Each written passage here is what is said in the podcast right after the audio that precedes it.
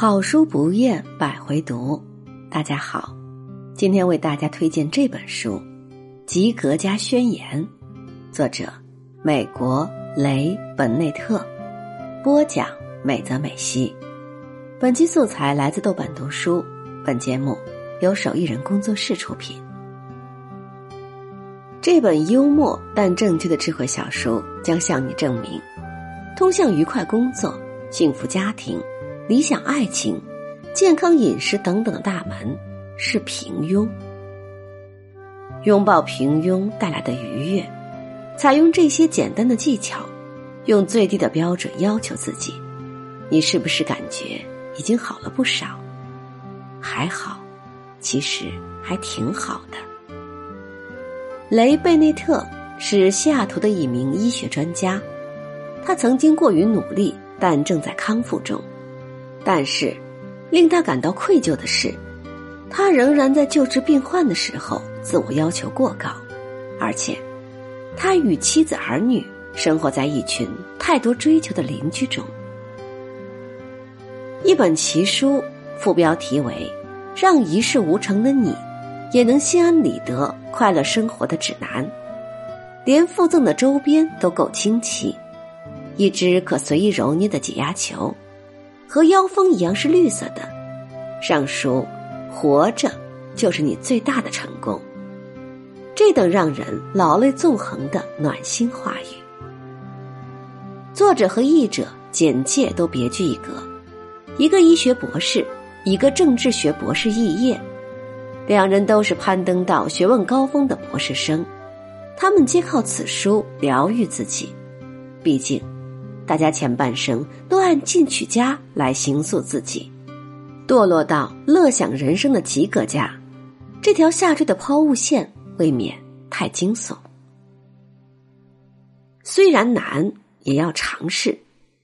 进阶的人生路里，血条掉太快，急需不用金钱、成就、社会目光来衡量的真心的快乐指南。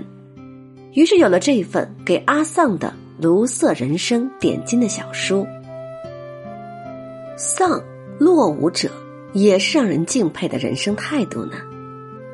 全年龄、全员通杀，边笑边会心思考的美妙读物，其魔力在于全书都是慷慨至极的大实话奉送，绝对不装逼的豁达人生哲学，非常可乐，非常反鸡汤。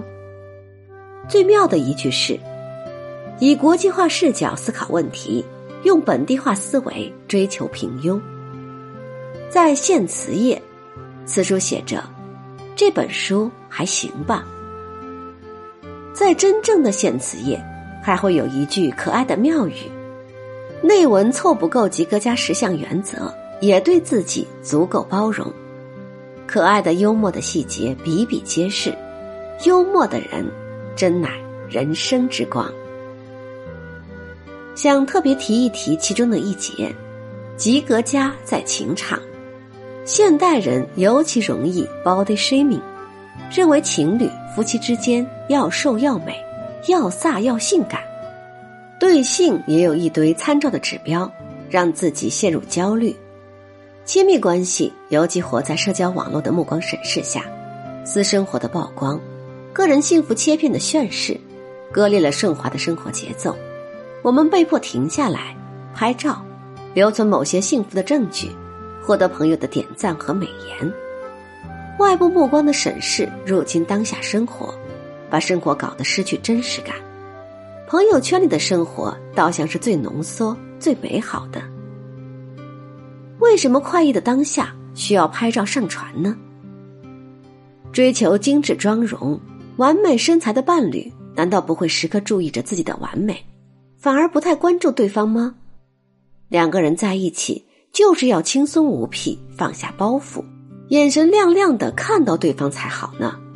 不然，做个自恋的水仙男子就可，何必恋爱呢？及格家心态的好处在于放松一点，不对自己的身材外表有过多要求，不对两性的接触有预设的目标和快乐阈值，越追求快乐。越容易偏了道路。亲密关系的亲密之处，不正在于我们卸下面具做自己吗？